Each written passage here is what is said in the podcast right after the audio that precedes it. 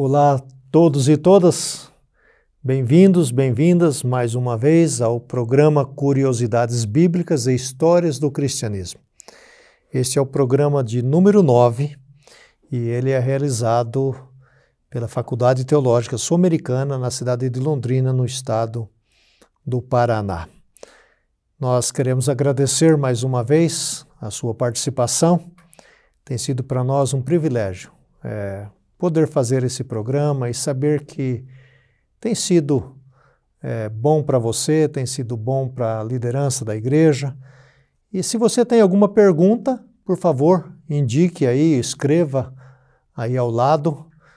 E a nossa equipe está de prontidão para tomar nota e nos próximos programas nós vamos respondendo as suas perguntas. Nós temos tido uma interação muito grande com todos vocês e tem sido bastante animador fazer o programa sabendo que você está sendo abençoado, abençoada. Mais uma vez comigo, professor Dr. Vander de Lara Proença, professor da nossa casa há 27 anos. É tempo, é tempo. Vander. É história, né? Já fazendo parte da história. No futuro alguém vai, um historiador vai falar de você, Com certeza. Verdade, assim, que bom estar aqui de volta. E o tema de hoje, muito legal, a gente vai dar continuidade ao programa anterior, falando de Constantino, com mais detalhes. E aqueles que têm né, nos perguntado, feito perguntas, como você bem colocou, é, fiquem tranquilos que em algum momento a gente vai responder, tá? É isso mesmo. a gente recebe as questões, deixa acumular um pouco e nos programas seguintes nós nós apresentamos aqui as respostas. Sempre um prazer trazer aqui alguma resposta àqueles que né, interagem conosco.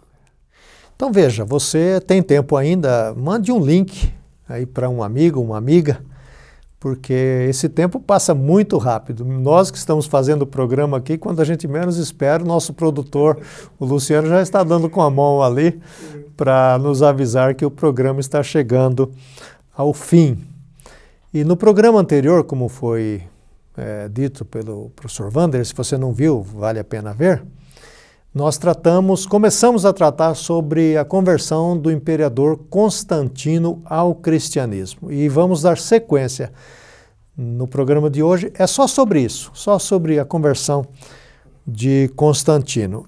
Então, Wander, vamos começar aqui com uma curiosidade que todos nós temos como a igreja, que é uma igreja itinerante, uma igreja nas casas, nas catacumbas, uma igreja perseguida, perseguida marginal, no sentido de estar à margem sim, né, da, da, da elite ou da sociedade, como que essa igreja pobre, de repente, né, se converte o imperador? Né? Como que a igreja vê isso, recebe essa notícia? Pois é. Porque eu imagino, se eu fosse crente né? naquela né? época, eu vou lá no culto e alguém fala, sabe quem se converteu? Não, não estou sabendo, o imperador. Exatamente. Olha, assim, foi realmente um impacto. Né? E, e, claro, num primeiro momento, muito positivo. A igreja celebrou esse acontecimento, foi assim um assombro, foi um, uma notícia, hoje a gente diria que iria repercutir, né? imaginemos, né? claro, guardado o anacronismo aí, uh, nas mídias, não é? no noticiário, nos jornais, enfim. Por quê? Porque o imperador romano, acostumado a perseguir, acostumado a tratar aquela prática religiosa como uma coisa obscura, coisa de escravos, quase uma superstição. E agora esse imperador, né, se aproxima e passa a frequentar as reuniões deste grupo, juntando-se a escravos, né, a essa categoria social mais, mais empobrecida. E cada vez que o imperador ia ao culto, era aquele, né, aquele movimento, aquela mobilização de, autor, né, de, de seguranças, de guarda, porque o imperador romano não pode se expor à rua, como hoje, né, uma autoridade. Então, você tem todo um, um sistema de aparato para que ele possa se deslocar publicamente. Isso começou a acontecer com a igreja agora. Então, assim, num primeiro momento, muitos duvidaram. Né? É quase qual, é semelhante àquela dúvida lá da conversão de Paulo. Ah, mas será? Será que isso não é uma, uma estratégia? Mas aí veio a notícia, realmente, ele se declarou cristão, publicou documentos a favor da igreja, e aí houve um segundo ato que foi o de celebração. Então, a igreja viu na conversão do imperador, né, realmente a chegada de um novo tempo. Inclusive, muitos interpretaram que a conversão de Constantino era um sinal apocalíptico. Que finalmente o reino de Deus iria se fazer concreto e politicamente na terra. Agora o reino de Deus se transformou num reino terreno. Inclusive tem um versículo no Apocalipse que diz, né, lá, uma profecia, o reino do mundo se tornou do nosso Senhor e do seu Cristo. Muitos pregadores interpretaram que aquele versículo de Apocalipse estava se cumprindo. Finalmente, o mundo, o, né, o que se conhecia de mundo na época, se transformou no reino de Deus. Uhum. E a repercussão histórica foi, foi tão grande que a Igreja do Oriente, até hoje, determinados segmentos do Oriente, consideram Constantino como um santo. Passou a ser venerado por alguns grupos cristãos como uma espécie de santo, um enviado de Deus, um emissário de Deus para pôr fim às perseguições, pôr fim ao sofrimento. Porque era uma igreja que carregava até ali o peso do martírio. Uhum. Famílias inteiras que perderam membros, pessoas que viram seus irmãos morrerem nas arenas, devorados por leões, crucificados, queimados. E agora isso não existe mais. Quer dizer, é uma liberdade absoluta, plena para se pregar. Vander, o, o, o, imperador Constantino ficou por quanto tempo no poder? Ele fica por um longo período. Ele assume o trono em, no ano 306 e ele governa até o ano 337. Então nós temos aí 35, né? 30 e... 36 anos. É, trinta e tantos anos. 31. 31, 31 anos. 31, 31 anos, dizendo, fazendo a conta aqui de matemática. 31 anos no poder. É muito longevo, porque ele morre no ano 337. É, assim, comparando, é algo raro. Porque os imperadores é porque romanos... você mencionou que eles, eles tinham vida curta, né? Muito no, curta. no poder, né? A rotatividade de imperadores em Roma era enorme. Então ele foi um dos mais longevos. Mais longevos. Ele tem, aí, são três décadas de governo, um pouco mais. E Vander, nesse período todo ele permanece cristão? Permanece cristão, uh, porém com algumas polêmicas, digamos. A gente vai daqui a pouco comentar um pouco mais isso, mas eu já vou adiantar algumas coisas aqui. Por exemplo, ele não vai se batizar. Ele só vai se batizar no leito de morte. E daqui a pouco nós vamos comentar por quê e como é que foi isso. Então ele passa esse tempo todo, 31 anos, é assim, ele vai se converter no ano 312, todo esse tempo como cristão não batizado. E isso cria um certo incômodo na igreja no primeiro momento. Por quê? Por que, que ele não quer se batizar? Né? É, o que, que impede? Né? O que, que impede? E, e, claro, mais tarde, seus biógrafos, estudiosos foram descobrir, né? Constantino tinha medo de se batizar, porque ele ainda carregava muitos problemas pessoais, é, que ele mais tarde, na hora da morte, ele vai confessar para quem foi batizá-lo. Né? Ele, ele vai ser batizado por Eusébio de Nicomédia, há um relato de Eusébio de Cesareia, né? que foi um autor que escreveu muito sobre Constantino, e ele relata as confissões de Constantino na hora da morte, por que, que ele esperou a vida toda para se batizar, porque ele tinha medo dos seus pecados, de ser batizado e, e enfim, ser castigado por Deus, coisas assim. E que pecados eram esses? Problemas de guerras, crimes, pessoas que ele mandou, claro, matar, o imperador né? mandou matar, mandou executar, o poder estava na mão dele, o poder da vida e da morte, o imperador tem esse poder. Né? Outra coisa, ele precisava ainda visitar os templos pagãos, participar de ritos, porque era quase uma obrigação civil do cargo, era um rito do cargo. A etiqueta do cargo, né? Etiqueta do cargo. Uma cidade está fazendo uma celebração para o seu Deus protetor, né? como Éfeso, lá que tem Diana e tantas outras cidades que têm divindades muito importantes para o mundo da época, o imperador tem que ir. Tinha todo um, um, calendário de eventos nestas cidades que o imperador obrigatoriamente teria que comparecer. Ao comparecer, ele tem que ali conviver com os ritos, com o cerimonial, Existiam templos dedicados ao próprio imperador e ele, na condição de ocupante do cargo, tinha que fazer eh, meia culpa, né? às vezes até meio constrangido comparecer nesses templos de honra a ele, de culto a ele, inclusive. Então, é, é um cristão controverso que está envolvido ainda em muitas polêmicas. Mas tem um detalhe aí. Mesmo não tendo sido batizado, a igreja dava a ele a ceia a Eucaristia, a participação na ceia. Uhum. O que não era permitido, nunca foi na, na história do cristianismo. Sempre. Fazia uma exceção com ele. Para se batizar. Exatamente, para você participar da ceia cristã, é, era preciso então ser batizado. Inclusive, em alguns casos, demorava até dois anos para alguém ser batizado. Mas o imperador tinha esse privilégio por ser imperador, tomava ceia, participava da, da celebração, tomava assento lá no, no púlpito, uh, usava a tribuna para falar, a igreja. Ele abriu o concílio de Nicéia, que a gente vai falar daqui a pouco. Certo. Agora, nesse né? período, Wander, uh, uh, não, não, não temos perseguições, né? Cessa as perseguições. Agora, a igreja tem absoluta liberdade para pregar. E esse foi um ato assim de ação de graças. Certo. Mas ele vai, assim, indiretamente, é, colocar a igreja agora numa posição, assim, estrategicamente vai colocar a igreja agora numa posição de vanguarda. Essa igreja do lado dele que tem agora autoridade, se preciso for, para perseguir. Então, essa igreja que era perseguida vira perseguidora. perseguidora. Inclusive, isso, Wanda, me leva a uma pergunta: como é que fica é, o relacionamento né, da igreja com os outras, é, os outras crenças, religiões, religiões, e crenças e culturas, né? Como que. Porque uma coisa é você estar tá na Berlinda aqui recebendo a, as uhum, bolachadas, uhum, as perseguições. Uhum. A outra coisa é, de repente. Passa para outro lado. Você passa para o outro lado. E aí, como que você trata os o outros outro. agora, o outro? Pois é, foi uma prova de fogo para a igreja, porque ela saiu de uma condição de igreja perseguida e agora ela tem que lidar com situações em que ela vai ter que perseguir. Isso vai acontecer em determinados lugares.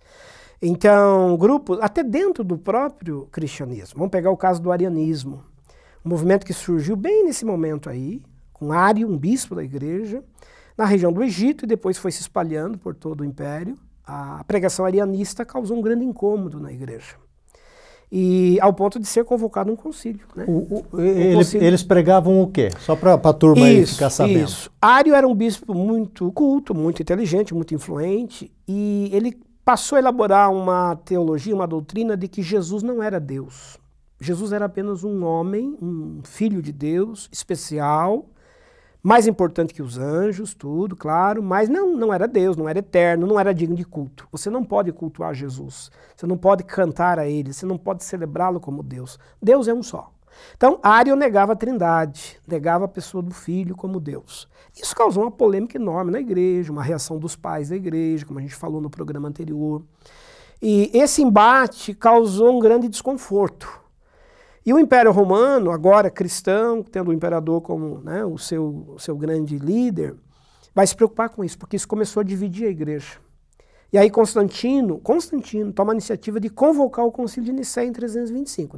Nicéia, só para informar, era fazia parte de Constantinopla. É um grande bairro da cidade de Constantinopla, que é uma cidade, né, antiga Istambul, é, hoje, né, antiga Bizâncio, que hoje é Istambul, na Turquia, e que foi toda remodelada por Constantino para, inclusive, receber o nome dele de Constantinopla, em homenagem a ele. Então, neste, nesta cidade de Constantinopla se reuniu a liderança geral da igreja, são 318 bispos, segundo a tradição, que comparecem para essa, esse conclave. E ali vão travar um debate né, calorado acerca do arianismo. Ário é convocado, ele vai, ele depõe, enfim. E no final a igreja decide que o arianismo era uma heresia. E Ário foi excomungado, foi rechaçado da igreja, e os arianistas passaram a ser perseguidos. Uhum. Então agora há uma perseguição da igreja, do lado do império, contra outros grupos que não se alinhavam ao dogma que vem é, de Roma. E, e aí, esses cristãos arianistas perdem cargos, eles são expulsos da igreja, eles são proibidos de frequentar os templos. É, são perseguições que não chegam ainda a martírios, óbvio, né? não chegam a execuções, mas é, chegam a, a, a retaliações. E, então, assim, a igreja teve que experimentar uma posição agora de, né, de uso do poder a seu favor contra aqueles que discordam. E parece que a igreja gostou, não é? Porque até os dias ah, de hoje, até os dias de hoje a, a igreja, a Inquisição, a, a fogueira está acesa. A, a, fogueira parece que está crepitando, né? Não tenho dúvida. No, né? Parece que a igreja gostou do poder. É muito mais cômodo. Porque né? é muito mais cômodo. Ele, ele é fascinante. Ele é fascinante. E essa coisa de domínio, de mandar nos outros, né? Mas nós vamos conversar um pouco mais sobre isso, né, Wander? Vamos sim. Mas como, como é terrível a gente pensar, né, que a igreja poderia ter tido outra atitude, né, mas é, caminhou por essa direção Ela- aí ela de, de, de, de usar o poder de maneira errônea, né? Tem uma frase a ser de um escritor que diz assim: Antes de Constantino, a igreja não tinha, mas era. né? Não tinha dinheiro, não tinha poder, não tinha prestígio, não tinha templos, mas era essência. Depois de Constantino, ela passa a ter. Ter dinheiro, ter templos, ter poder, ter status, mas compromete o seu ser. Mas ela não é, né? Deixa de ser. É, exatamente. Wander, certamente que com o Constantino, né, não precisamos nem reforçar isso, seu poder, sua figura, sua autoridade. Não vamos esquecer que o cara é imperador, certo? Poder absoluto, um ser Poder absoluto. Se ele estendesse o dedão para cima, Pronto. É- vida, é né? vida. para baixo, Morte. morte. Então, você não está falando de uma pessoa qualquer. E o que, que vai mudar, por exemplo, no culto, na liturgia? Uhum. Teve alguma influência essa, essa conversão de Constantino no, no, no dia a dia da igreja, no- na liturgia especialmente? Teve, teve sim, assim, várias mudanças, importantes, inclusive, para a gente compartilhar aqui com, com o nosso pessoal. Vamos começar pela, pelo né, o costume do calendário cristão. Vamos pegar dois exemplos aí bem clássicos. O primeiro deles, a mudança, por exemplo, das celebrações religiosas. Ah, os cristãos, eles faziam culto sempre ao, né, ao nascer do sol no primeiro dia da semana, domingo. É uma prática que vem desde os primórdios. né? A- igreja mais próxima do, do judaísmo descansava no sábado, porque é o costume judaico, o descanso no sábado. No domingo, bem cedo, ao nascer do sol, a celebração do culto matinal para celebrar a ressurreição. Primeiro dia, o domingo. Ah, ao se converter Constantino, ele vai oficializar isso em todo o império. Todo o império, no domingo agora, tem que dedicar culto a Cristo. Dominus, dia do Senhor. Então começa a haver uma frequência aos templos cristãos de muitas pessoas que não eram necessariamente convertidas, não tinham hábito de ir ao culto cristão e que começam a ir, porque em Roma a religião é obrigação civil. Frequentar o culto que o imperador frequenta, ser aliado dele no mesmo, na mesma profissão de fé, é, é estratégica, é con- conveniente e até necessário para você se manter em determinados cargos públicos. Então, muitos vão frequentar o culto cristão ah, sem um devido conhecimento de tudo que acontecia ali, como visitantes. Ah, alguns acabam exercendo até cargos e funções, improvisadamente, sem ser de fato um cristão, mas ele tem poder local, ele é um governante local, ele é um chefe militar. Então, os cristãos vão decidir uma, uma determinada ação naquela cidade, vão planejar um ato, vão chamar né, essas autoridades que vêm, que dão opinião, que interferem. Então, a igreja começa a receber interferências de costumes que não eram mais internos apenas. Ela vai ter que trazer né, vários olhares e, e influências externas. Esse é um ponto. Ah, outra coisa, a questão do Natal, que muito se fala às vezes. É, foi Constantino que criou realmente o Natal em 25 de dezembro? Nós já até tivemos um programa aqui sobre o Natal. Foi né? especial de Natal. Tá Quem aí, não no, assistiu, tá aí no nosso portal. Está aí nas mídias da FTCA, veja lá. A gente explica com detalhes né, acerca do Natal, que muito provavelmente aconteceu em outubro e não em dezembro. A igreja antiga celebrava o Natal em outro dia, mas a partir de Constantino vai passar a celebrar em 25 de dezembro. Por quê? Porque Constantino era devoto do deus Mitras, é o deus Sol, né, o Sol Invictus. E 25 de dezembro é o dia em que eles comemoram na Europa o chamado solstício de inverno, quando o menor dia do ano eh, começa então a renascer.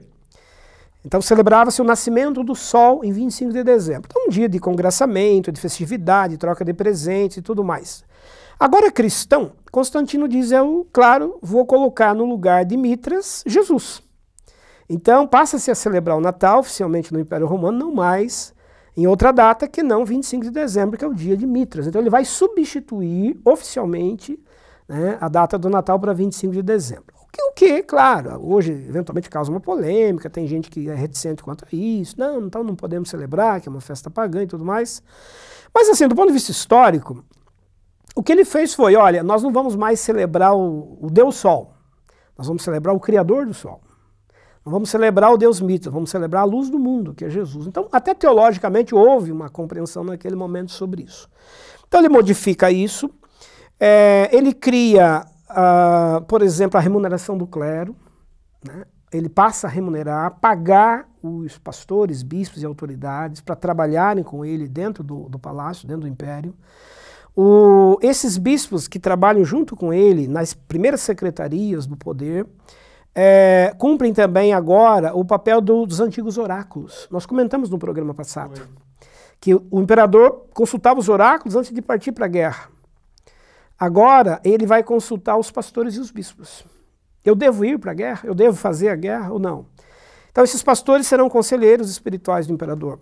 Mas mais do que isso, ah, sempre antes de uma batalha se fazia um culto de preparação. Vamos orar pelos soldados, pelos comandantes, vamos pedir que Deus abençoe a guerra, a batalha. Então, veja, a liturgia cristã ela vai passar a ter agora como um elemento é, novo algo que era muito estranho você orar a Deus, pedir a bênção de Deus para você ir lá e matar um inimigo, dizimar pessoas, matar mulheres, matar crianças. Porque as, a, os soldados romanos, os exércitos romanos, eles, eles eram ensandecidos. As legiões romanas são máquinas de matar, máquinas de guerra, historicamente falando. Já até tivemos um programa aqui sobre isso. Então, o soldado ele, ele é treinado né, para o combate. Ele não tem paixão, né? Não tem paixão, não tem sentimento, não tem, tem nada, né? piedade né? absolutamente nenhuma. Então, imaginar que a igreja agora vai fazer um culto preparatório de envio de tropas com a bênção de Deus, com a bênção de Jesus para fazer a guerra, é algo muito estranho na liturgia cristã. Então, isso causa um incômodo, causa um desconforto. Uma igreja que era morta, era perseguida, agora passa ela a contribuir, ser anuente, conivente. Parece que ela esquece todo aquele período antes do Constantino, né? Exatamente. É a passagem para o outro lado. E aí, quando se paga o salário desses bispos, e são salários pomposos, o imperador, assim, entre aspas, compra né, a voz profética desses líderes. Eles se calam. Né? Eles, são, eles são agora obrigados a fazer vistas grossas a muitas coisas. O cristianismo tem que se tornar tolerante, ele tem que se tornar conivente, ele tem que ver muita coisa errada e se calar. Por quê? Porque o imperador está presente e ele agora dá, dá as cartas na mesa e ele comanda também a vida da igreja. Até porque, Wander, uma, uma questão importante é que nesses tempos aí, os cristãos eram 10%, 10, 12% da população. Isso. Então, você imaginar que 10% vai mandar em 90%, olha o tanto de poder que você precisa de ter. Com certeza. Né? Você calcule aí, 10% de uma uhum, nação uhum, ou de um uhum. povo do império, para mandar em 90%. E, e muito diverso, né? E diverso. povos e muito, longe, né?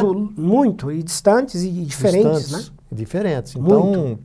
esse uso do poder foi, foi indiscriminado, né? Extremamente. A igreja agora ela tem, ela tem dinheiro, ela tem poder, ela tem o exército do lado dela, ela tem o imperador, ela tem a vida e a morte nas mãos. Ficou fácil, né? É, ficou fácil. Até uma outra pergunta nesse sentido é é, em relação aos judeus, por uhum, exemplo, né, uhum. o, Constantino agora está do nosso lado, certo? Exato. É, o Constantino, por causa até uhum. da origem né, do claro. cristianismo no judaísmo, uhum. ele favorece Israel, ele favorece os judeus? É, como que se dá esse relacionamento? Sim, ele terá uma atitude principalmente influenciado pela mãe, Helena, que nós uhum. citamos também já, né? Que já tinha, até tinha comprado aquele prego, com, então tinha algum é, alguma relacionamento com Israel. Com né? Israel, com a Terra Santa. A mãe de Constantina Santa. Helena, ela foi uma mulher muito ligada a Israel, a ida para lá, para a Terra Santa, e para a construção né, dos templos cristãos lá. E a Terra Santa foi aberta agora para cristãos e judeus. Vamos lembrar, a gente já viu também em programas anteriores, que os judeus tinham sido expulsos da sua terra no ano 70 uhum. por Roma, pelo imperador né, Vespasiano. E Roma invadiu Jerusalém no ano 70, destruiu o templo, expulsou os judeus. E não só isso, Vespasiano mandou recolher todo o tesouro do templo judaico e usou todo o tesouro do templo judaico para construir o Coliseu. Então a riqueza dos judeus foi gasta na construção do Coliseu, né? a riqueza do templo. Que depois usa para matar. Que usa para matar os cristãos. os cristãos. Né? então, assim, uma coisa né, inimaginável né, que tudo isso aconteceu. Constantino, agora, do lado do cristianismo, e muito próximo de todo esse cenário é, negativo para Roma, pelos né, percalços e consequências muito danosas aos judeus, ele vai, de alguma maneira, se aproximar dos judeus. Vai reabrir a Terra Santa, vai permitir reassentamentos de judeus na Palestina. Muitos judeus vão voltar, vão recompor os seus, né, seus lugares na, na Palestina. Muitos cristãos vão residir na Terra Santa, por conta também agora da crença. Ela vai ser reaberta e se torna de novo muito, muito próxima né? é, dessa, desse novo momento do cristianismo. Então, assim, do ponto de vista imediato, a conversão de Constantino também foi benéfica para os judeus e para os cristãos nos, em termos de, de relacionamento. Quer ver uma coisa assim, interessante, curiosa para a gente dizer? Constantino ele tomou algumas decisões bem duras. Por exemplo, ele proibiu a crucificação. Ninguém mais poderia ser crucificado depois Interessante dele, isso, né? Porque para ele a crucificação era uma coisa. Lembrar que os romanos já não podiam, né? É, os, os romanos. Agora ele, ele, ele oferece esse benefício para todos. Todos. Não, não se pratica mais crucificação em Roma. Por quê? Porque esse foi um ato que levou Jesus à morte. Uhum. Então ele vai fazer uma espécie de meia-culpa, vai assumir um pouco o passado do, do seu povo, no sentido de a cruz se torna uma coisa agora sagrada. Não se usa cruz mais para mais ninguém. Né? Ela, ela é um ato exclusivo de Jesus Cristo. É, ele proíbe os gladiadores, não há mais espetáculo com gladiadores, porque lembrava também o martírio de muitos cristãos. Então, ele vai tomar algumas medidas ah, assim que lembravam muito o passado cristão, que sim, soam favoravelmente, são atos que são celebrativos para aquela época, para aquela sociedade, para os demais povos, não é? E proibiu, por exemplo, também que fossem mortos os escravos. Os senhores não podiam mais matar os escravos, mesmo que pegos em algum ato indevido. É, então, assim, ele, ele toma algumas decisões. Por quê? Por que, que não mata mais escravos? Porque o, uma grande parcela de cristãos eram escravos. Uhum. Então, ele vai proteger né, os escravos porque está protegendo cristãos. Não se pratica mais a cruz porque é um símbolo da fé e, e foi com esse sinal que ele venceu a guerra, como a gente viu no programa passado. Com esse sinal vencerás, com a cruz você vai vencer. Então a cruz passou a fazer parte é, do palácio, né? a cruz passou a ser pregada no, nos gabinetes, na roupa dos soldados, a cruz passou a ser um símbolo é, do, do, império, do imperador, e não mais como um ato de suplício. Né? Uhum. E como a gente está falando, Wander, sobre liturgia, culto, imperador, é, templo de, de Jerusalém, é, o próprio palácio. Uhum. O imperador, nós já vimos isso anteriormente, ele é uma, uma, uma entidade divina. Sim. Não é? Dai a César o que é de César. Uhum, né? Uhum. Ele tem o poder da vida e da morte. Sim. Como fica então em relação a culto, a liturgia? Uhum. Ele estava acostumado a receber. Agora, ele vai prestar culto a Cristo. Como, como é isso? Ele lida Essa isso, isso. curiosidade nesse sentido. Isso, legal. Boa questão. Vamos recordar que os imperadores antigos, romanos, eles se consideravam filhos dos deuses, demiurgos, pequenos deuses. Acreditava-se que quando alguém fosse escolhido para ser imperador, ele era adotado para ser uma divindade.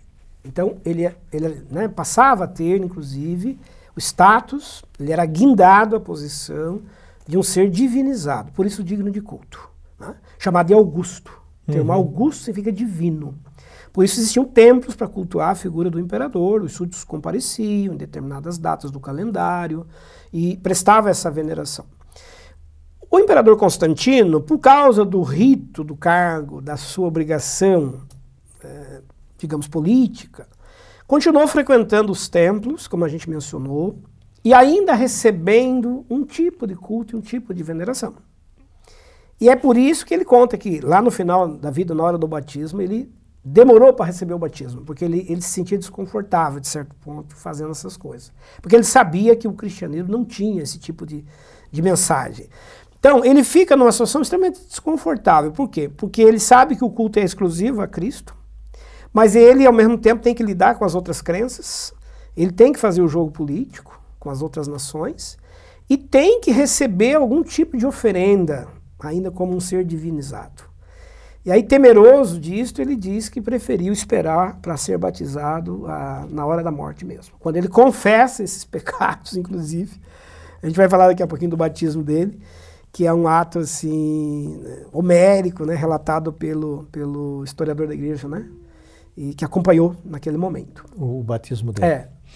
Eusébio, né? Eusébio, Eusébio Cesaré que vai relatar. Eusébio. Você já mencionou, mas eu acho que vale a pena e as pessoas tomem nota aí para depois você ler um pouco mais sobre isso. É, sobre o concílio que ele uhum. é, conclamou. Né? Imperador ele manda, né? É. Tem poder, certo? Sim. A gente não pode esquecer disso, gente. Estamos falando do imperador, não é de um. A palavra é, é lei. É lei, né? É, qual foi o propósito do uhum, concílio? Uhum. A, as discussões mais importantes uhum. desse concílio e, e, as conclusões desse concílio. Sim, sim. Foi um concílio muito importante historicamente. É considerado o primeiro grande concílio da igreja. Claro, existiram outros, a gente já estudou é, aqui. Pequenos, né? Pequenos, locais, locais sínodos. O, né? de Atos 15, né?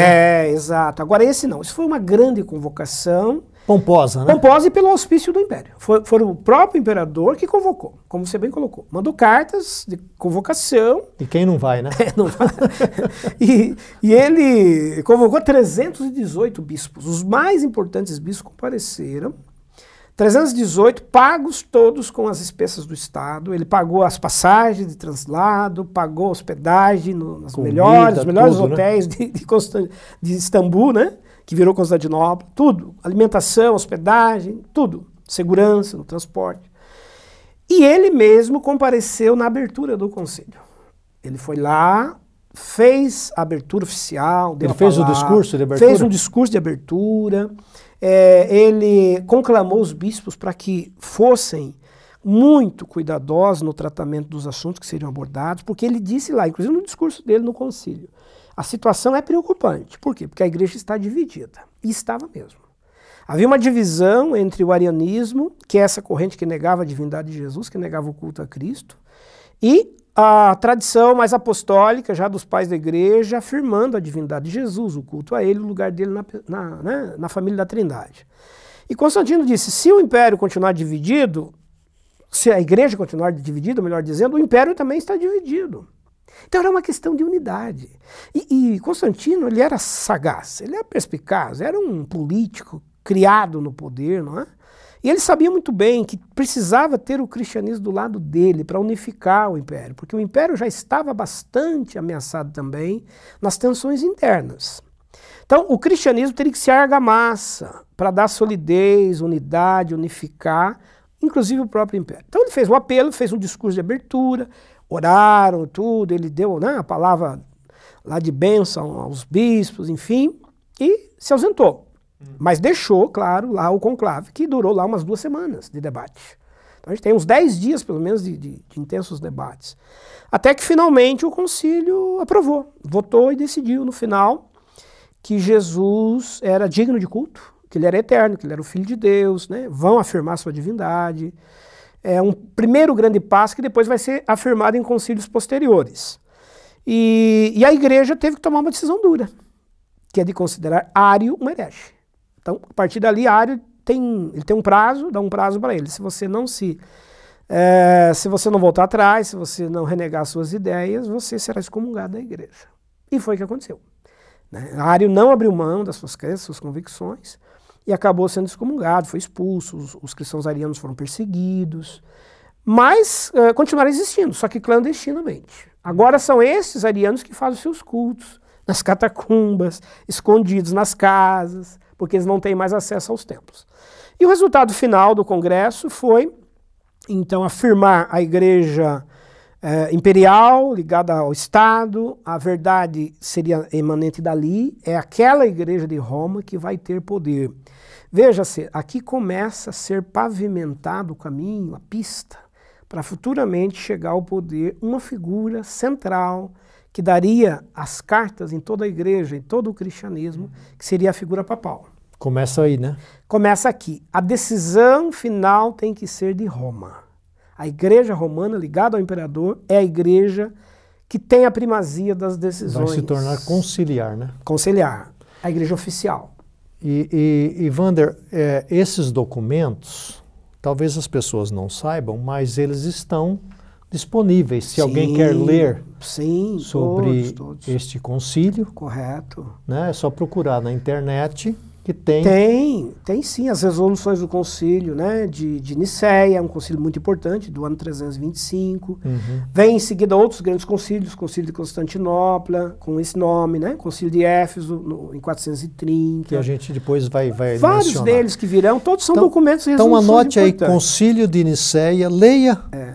E, e você se transporta para aquela época, você vai se ver naquele concílio e, e, e, entender melhor essas questões. Porque hoje nós somos fruto de tudo isso. Sem dúvida. Né? O culto cristão, o que nós acreditamos. É. Então, Se tivesse sido aprovado ali, digamos, isso. a doutrina ariana, por exemplo, que Ário era, estava correto. Então, hoje, muito provavelmente, a igreja toda seria uma igreja no estilo ariano. Ariano. Então, você vê a importância da história e a gente precisa ler e estudar isso, pra, porque nós somos herdeiros de todas essas, estas coisas. Quer a gente goste ou não goste, somos herdeiros dessa história.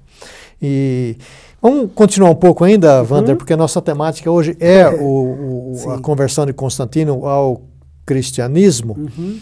É, você mencionou sobre um dos locais que os cristãos realizavam cultos eram nos cemitérios, né? uhum? Sepultavam é. seus mortos Lá, ali nos cemitérios, nas catacumbas. nas catacumbas.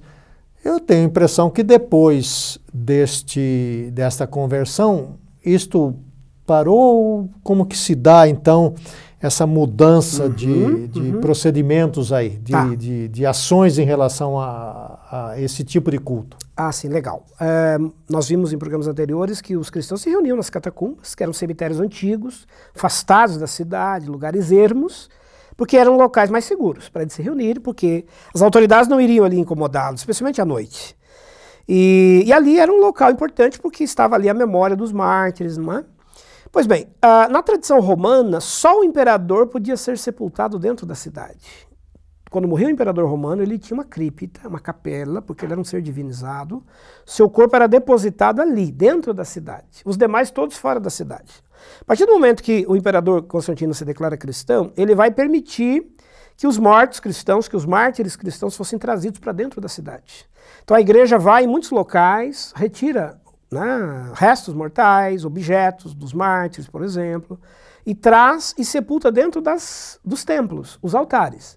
Então, os templos cristãos que começam a ser construídos em Roma a partir de Constantino passarão a abrigar uh, também criptas de sepultamento de pessoas importantes da fé cristã.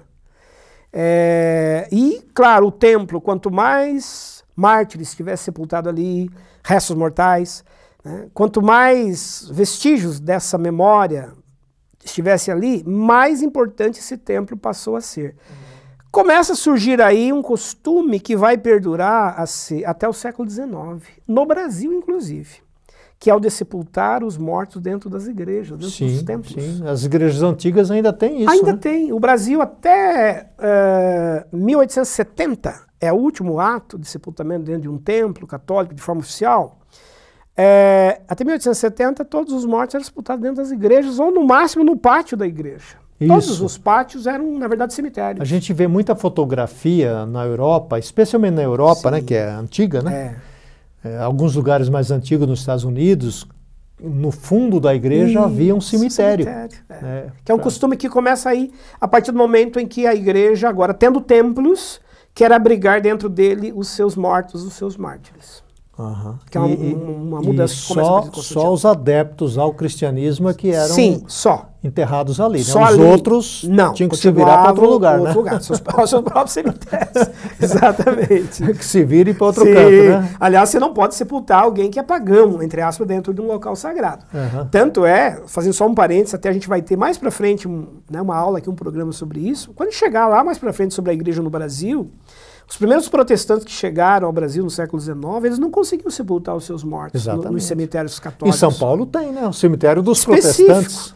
Por quê? Porque por não serem católicos, não poderiam ser sepultados é. dentro das igrejas católicas. Aqui, por exemplo, nós temos o cemitério islamita. Né? Exato, né? exclusivo. No, no, no, sim, dos judeus, sim, né? específicos. Ainda continua. Continua. Né? No mundo antigo foi exatamente assim. Isso os cristãos tiveram o privilégio de trazer os seus mortos para dentro das cidades. Então, é uma herança daquele tempo. Daquele, né? daquele período. Tá certo. E, e Vander, é, eu queria que você falasse um pouco, você já mencionou, sobre o batismo do, do Constantino. Ele, você disse que perto da morte, né? Isso. Ele estava doente, ele foi ferido, ele já estava com idade. Como que se dá isso aí?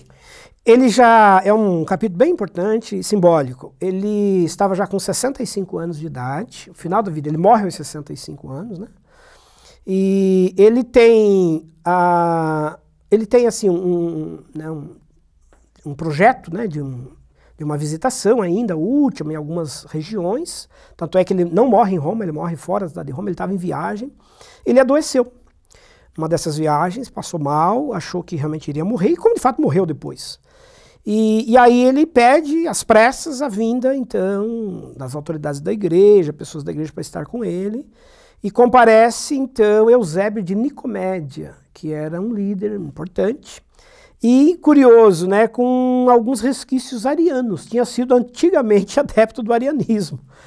E ele vem, e, mas ele já trabalhava junto ao imperador, tinha um grande prestígio, e ele vai então ouvir as confissões do imperador antes da morte como uma espécie de confissão de pecados para ele poder se penitenciar, se arrepender de tudo. Aí era uma coisa privada, né? Privada. Ele é e ele e as autoridades ali. É, quem estava Talvez presente, as pessoas ficassem um pouco mais longe. É, né? quem estava presente? O Eusébio, que vai celebrar o batismo, e o Eusébio de Cesareia, que é um escritor, um historiador antigo, que vai relatar. Que vai fazer o relato. Ele é uma espécie quase de biógrafo de Constantino. Eusébio de Cesareia é o chamado escritor laudatório. Ele escreve para elogiar muito Constantino. Faz uma defesa de Constantino. E ele acompanha os detalhes da morte de Constantino. Ele diz que Constantino contou todos os seus pecados.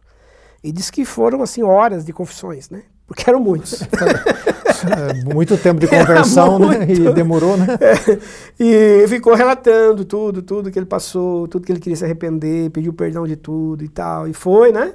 E aí, finalmente, se sentindo em paz, ele pediu para ser batizado. Foi batizado no leito de morte. Leito de morte. Já Eusébio de Nicomédia batizou. Foi questão de batizar, um dia ou dois depois, faleceu. Uhum. Que é um ato, assim, emblemático, né, porque mostra um imperador que era cristão, que transitou na igreja, que participava da ceia, é, enfim, mas só no final da vida que realmente vai aceitar plenamente o rito cristão.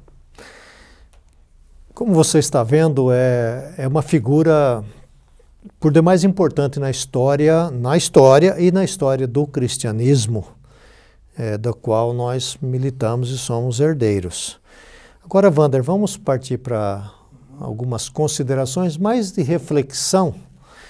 Quais benefícios a conversão de Constantino trouxe para a igreja, na, na visão sua de historiador, de pastor que você é também, mas de, de, especialmente de historiador, de professor de história?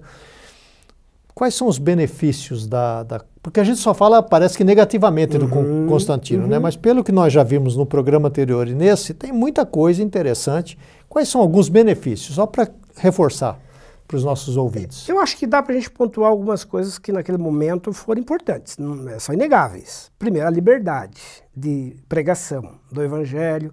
Pensando do ponto de vista dos cristãos, isso é, né, era fantástico. Uhum. Agora eles podem livremente transitar, falar em qualquer lugar, expor em qualquer lugar a sua mensagem. Uh, segundo, o fim dos martírios. A gente não tem ideia do que é um martírio. É, né? é, uma, é a morte de um pai, é a morte de uma mãe, é a morte de um filho, é o desaparecimento, né? é a tortura. E muitos são mortos de forma aviltantes, são devorados, engolidos por leões famintos nas arenas. Outros são queimados à noite, como né, Nero fez, em praça pública. Ficava queimando ali a noite toda. Espetáculo para a família ver. Então, assim, é, ter isso banido. Banido, eliminado, né? Não tem preço. É, essa comunidade sofrida celebra. Celebra a vida, celebra a liberdade. Então é inegável. Segundo, uh, um outro aspecto que certamente é importante, ele dá recursos e condições para a igreja poder fazer o seu trabalho. Agora a igreja tem liberdade plena para poder né, se expandir, poder viajar, poder é, realizar projetos sociais. A mãe dele, inclusive, capitaneou esses projetos com idosos, com desvalidos, com gente carente. Há uma visão social agora encampada pelo Império, influenciada pela visão cristã também de solidariedade. É, então ele apoiou, né, ele, deu, ele deu condições, ele deu recursos para isso. Uh, dá para a gente dizer também, mesmo que indiretamente, que ele assegurou minimamente uma certa unidade no império e na igreja. Porque se não fosse Constantino com a mão forte, talvez naquela hora do concílio de Nicéia, uh, muito provavelmente o cristianismo teria se fragmentado ali. Mais uma, do que já era, né? Uma coxa de retalhos. É. E se perdido. Né? E aí virariam né, práticas muito díspares. A gente não sabe qual seria o desfecho. Então, assim, para o bem ou para o mal, ele, ele assegurou naquela hora uma, uma, né, uma certa unidade, unidade, no movimento coesão, cristão. né? É. E, enfim, então acho que ele, ele traz um pouco desse, né, desses aspectos favoráveis. A própria abertura da, da Terra Santa né, para cristãos e judeus, uma reaproximação da fé cristã dos, dos territórios de origem, é um outro ato importante que ele realiza. Que bom. É, é, interessante de ver isso, né? De forma neutra, né? É isso Sim, aqui é uma realidade, evidências né? da história, né? É. Agora, é, é, Vander, é, tem o, o, o, sociólogo americano que bem importante, né? O, uhum. o Rodney Stark. Ele faz uma afirmação que Constantino se converteu porque o cristianismo crescia muito uhum. e não que o cristianismo cresceu porque o, o Constantino se converteu. Então, você já mencionou anteriormente que ele era muito sagaz, ele era muito inteligente. Uhum. E ele cresceu lá na. Dentro do palácio. Dentro do palácio. Ele via tudo aquilo, né? Sim. Ele era astuto, ele era um jogador uhum. nesse sentido, um estrategista. Sim. Então, o cristianismo crescia e o, e o Constantino então fala: Eu vou me converter, uhum. ou cristianismo cresce porque ele se, se converte. É, é, muito interessante esse jogo de, de causas e, e efeito aí, não é? é. O que, que causou o quê? O que, que causou o quê? Porque o cristianismo é, já vinha sim, se crescendo sim. muito, é, né? Não tenha muito. dúvida, vinha. E aí eu, eu considero assim, um, um pouco das duas coisas. É, né? é, ao lado, com certeza, é, da, da, percepção de Constantino de que era muito melhor ter o movimento cristão do lado dele. Inegável. Ele tinha que ter do lado dele. Por quê? Porque é um movimento que estava muito já entranhado na sociedade, entre os escravos, uhum. comunidades populares. Né? Ele sabia que não dava para destruir aquele movimento. Ele viu Diocleciano tentando destruir e não conseguiu. Ele ouviu as palavras de Diocleciano: Galileu, venceste. Não tem jeito, não dá para perseguir. Então, Aí está o que a gente chamaria de pulo do gato, né? Ele prefere trazer aquele movimento para perto dele. E aí ele vai ganhar, vai ganhar os soldados, vai ganhar os escravos, vai ganhar as massas populares. Vai já haviam soldados cristãos também. Né? Cristãos, com certeza. Que certamente tinha resistência de chegar também, lá e matar todo mundo, né? Também. E isso vai fazer com que ele tenha ao seu lado um movimento que tem agora uma argamassa para dar minimamente uma unidade no império que já vinha sofrendo de divisões. Então tem esse lado, tem esse aspecto. E é por isso que alguns acham que né, será que foi realmente uma conversão ou foi uma estratégia? É, eu diria que antes de Constantino a gente tem conver conversão. Depois de Constantino a gente tem adesão. Muita gente vai aderir à fé cristã. Então, por conveniência, por necessidade. Certo. E Constantino é, é um pouco disso, é um pouco dessa adesão. Agora, é, é inegável que ele tem alguma experiência religiosa, ele tem um aspecto místico envolvido, é, tem os, né, os relatos no final da vida, que a gente acabou de dizer, do seu batismo, tem uma atitude de, digamos, de aproximação e favorecimento dessa fé cristã, que dava minimamente ali naquela, naquele momento uma noção de conversão, ainda que seja uma conversão, eu diria, gradativa ela foi um processo. É, a conversão, se é que a gente pode usar o termo, vai se consolidar mesmo na hora da morte. Porque uhum. ela foi. Ali foi o poucos. ato final dele, é, né? Não é aquela conversão que converteu o imperador, agora ele é uma outra. Não, ele continuou cometendo uma série de deslizes, de coisas erradas aos olhos do cristianismo antigo e tudo mais. É, alguns chegam a dizer, e também colocam uma outra questão: foi Constantino que se converteu à igreja ou foi a igreja que se converteu a Constantino? Porque também tem isso. Uhum. Quem se converteu a quem? Porque, da mesma maneira que a igreja foi beneficiada, e a gente acabou de relatar, vieram muitos prejuízos. Também, muitos. Muitos. A igreja passou a ter, a partir de Constantino, uma série de.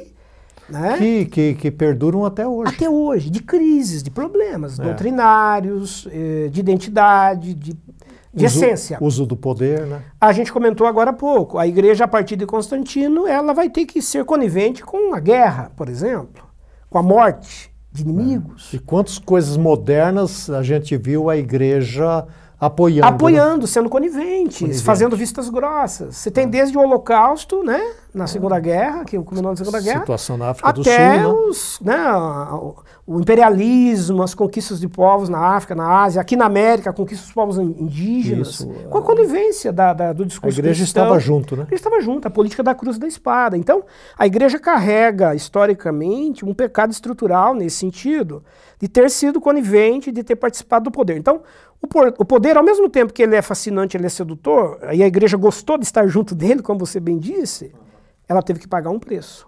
Porque estar junto do poder significa também ser conivente com as estruturas de poder que estão ali. E se é uma estrutura de poder nefanda, violenta, ela vai, evidentemente, é, manchar né, a identidade da igreja. E a igreja deixou de ter uma voz profética ela passa a ter uma voz sacerdotal. Isso. A voz profética de denúncia de questionamento passa a ser agora uma voz de, conivência, né, de conivência dentro do palácio.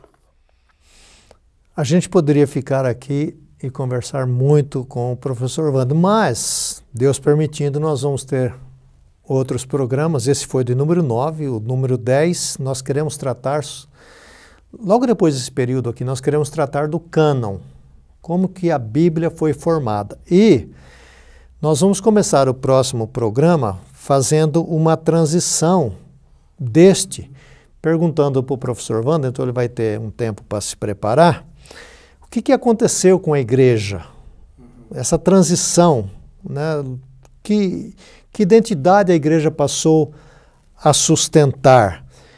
É, como que essa nova igreja que surge, porque é uma nova uhum. igreja, após Constantino, vai, após Constantino, vai agora sedimentar-se, é, realizar sua obra, sua missão. Então, no próximo programa, você já está convidado. Vander, mais uma vez, obrigado pela sua brilhante participação.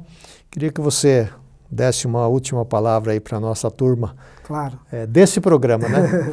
Especialmente. Que legal, muito bacana esse tempo, muito jóia aqui conversar sobre esse período. E Assim, a minha palavra é que a gente continue estudando essa igreja que nasce ali a partir de Constantino. Nós vamos avançar um pouco mais para frente em outros programas tratando da Idade Média, que é o período dessa igreja que vem depois de Constantino, que vem depois de Teodósio, que é um outro imperador muito importante é, depois de Constantino, para influenciar a história do cristianismo. E nós temos que conhecer, a história é para isso. A gente tem que ver os aspectos que foram positivos, favoráveis, mas também desnudar aquilo que foi não é? Uh, o problema. E para a gente poder aprender também com esse passado. Especialmente isso. Né? Aprender. Aprender, para não estar tá replicando isso. Especialmente hoje, para mim fica muito Sim, forte a questão do poder. Do poder. Né? E a igreja, ela precisa se avaliar a respeito do uso do poder. Né? Dizem as pessoas né, que o poder eclesiástico é um dos piores que existe porque ele usa o nome de Deus para, às vezes, camuflar Isso. as outras questões. Muito obrigado pela sua participação conosco. Se você tem alguma pergunta, mais uma vez, deixe aí registrado, nós vamos responder nos próximos programas. Continue compartilhando e, por favor, entre na nossa página da internet www.ftsa.edu.br e veja ali a sequência de cursos que nós temos. Tenho certeza absoluta que um dos nossos cursos vai ser muito bom para você. Então, fica aqui já o meu convite, o convite do Vander, para que a gente se encontre é, no próximo programa. Deus abençoe a todos vocês.